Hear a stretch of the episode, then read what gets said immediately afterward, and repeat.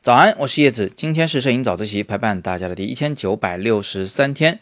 熟悉我的同学都知道啊，这两天在长沙，呃，今天就再给大家看一张长沙的网红打卡的景点照吧，好不好？我们借它来讲一个摄影的小技巧。来，我们先看看普通的游客在这个地方会怎么样去打卡拍照。我发现绝大部分人呢，他都会直接举起手机，打开前置摄像头，然后呢，就在这个呃楼房前面啊比划。看怎么拍自己好，有的人呢是把手机放低一点，但是放低了就发现自己这个大脑门会挡住后面的那个楼房，所以就把手机放高一点来拍，结果最后拍出来照片呢，就是下边一群的人头啊，上边那房子呢还很远很小，一点都没有那种很饱满的构图的感觉，所以应该怎么办？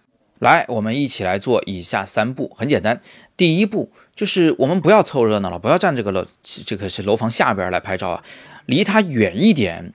离远了倒不是目的，目的是在离远之后啊，使用一个长焦来拍这个楼房，因为离得越远，越用长焦，你能拍到的楼房它就会越嗯，它的牌子会越紧密啊，越拥挤，它那个灯红酒绿的感觉就能出来了。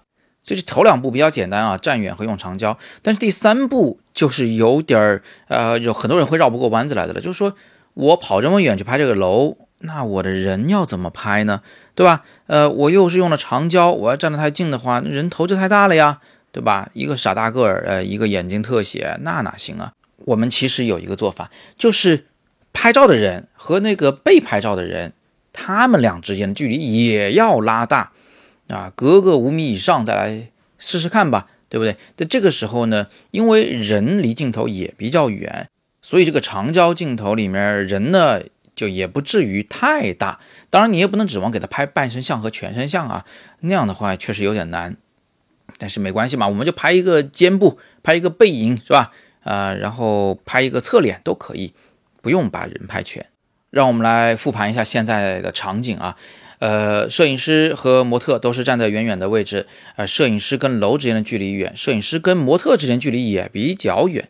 然后呢，摄影师使用的是长焦，这样的话呢，就既可以拍下一个单独的没有任何游客打扰的人物，也可以用整个这个霓虹灯墙填满画面，做一个极其饱满的构图，夸张这种赛博朋克的感觉。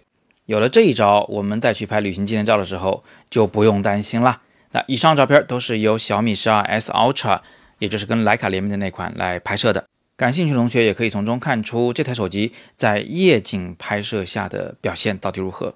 如果你想看到整个拍摄过程的短视频，可以关注我的抖音账号“叶子玩摄影”，子是木字旁辛苦的辛。